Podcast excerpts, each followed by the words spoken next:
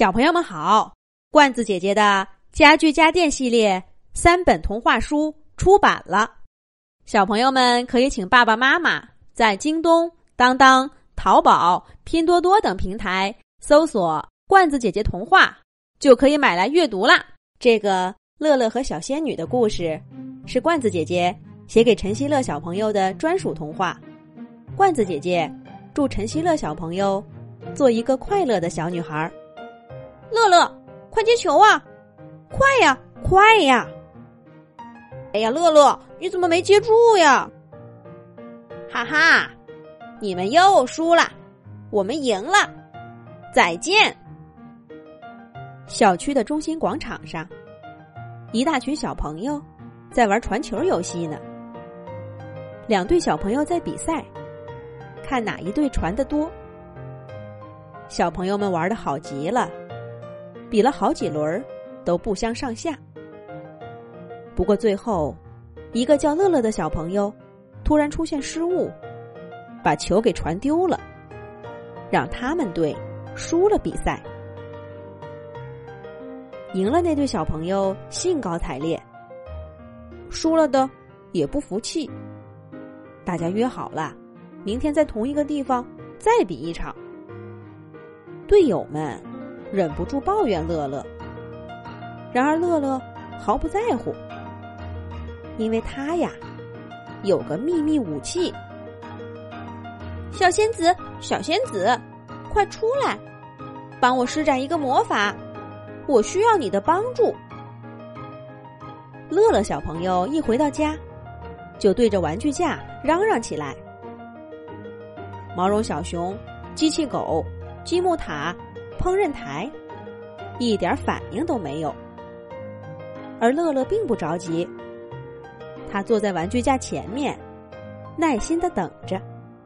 不一会儿，音乐盒的帘子忽闪忽闪的动了动，从里面走出一个手掌大小的姑娘。小姑娘穿着闪闪发光的蓬蓬裙，头顶上戴着小皇冠。手里拿着魔法棒，一张雪白的小脸儿，十分漂亮，真像是个小小的仙子。小仙子，快帮帮我！今天的传球比赛我们输了，真咽不下这口气。我需要你的魔法，明天赢过他们。乐乐一看见小仙子，就趴在音乐盒前面，急切的说道。别急，别急，你先说说，是什么传球比赛？我听听看，再来给你找有用的魔法。小仙女跳到乐乐肩膀上，两个人来到院子里，拿着球，忙活了好一阵子。乐乐一会儿摇一摇手臂，一会儿蹲下来转转头，一会儿跳起好高。小仙女。一会儿皱眉，一会儿叹气，一会儿跳起来，一会儿在乐乐面前蹦一蹦。最后，小仙女拿着魔法棒，在乐乐头顶上挥了挥，笑着说道：“好了，这次的魔法保证能帮你赢得比赛。记得比赛前要对自己说：‘布灵布灵，魔法球。’”助我一臂之力。第二天，拥有魔法的乐乐果然发挥神勇，他们小队以五个球的优势赢了对手，而乐乐呢，也成了传球最棒的小朋友，被伙伴们举得高高的。这并不是乐乐第一次在小仙女的帮助下获得成功了。自从几个月以前。那个小小的漂亮仙女从音乐盒里走出来，乐乐小朋友的生活就发生了翻天覆地的变化。小仙女先后帮着乐乐编出了最漂亮的辫子，考了第一名，第一次参加了运动会，还给全班同学唱了首歌。这在以前的乐乐是完全不敢想象的事儿。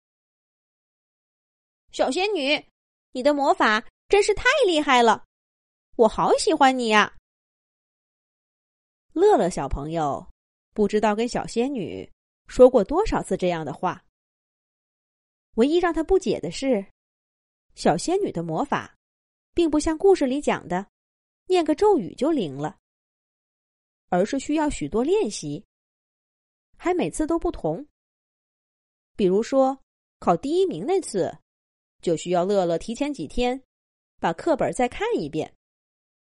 参加运动会那次，小仙女陪着他在小公园里跑了多少个来回儿，还不断的。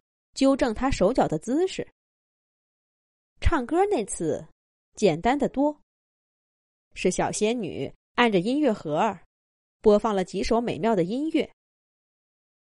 小仙女说：“要想魔法灵验，就必须做这些事儿。”乐乐虽然觉得奇怪，但管他呢。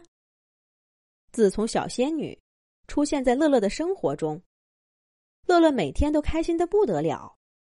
并没有什么时间思考这些。这一天，乐乐又遇到一个难题。他像往常一样小跑着回家，站在音乐盒前面，呼唤着小仙女。但这一回，小仙女并没有走出来，而音乐盒里却传出了乒乒乓乓的打斗声。这是怎么回事呢？下一集讲。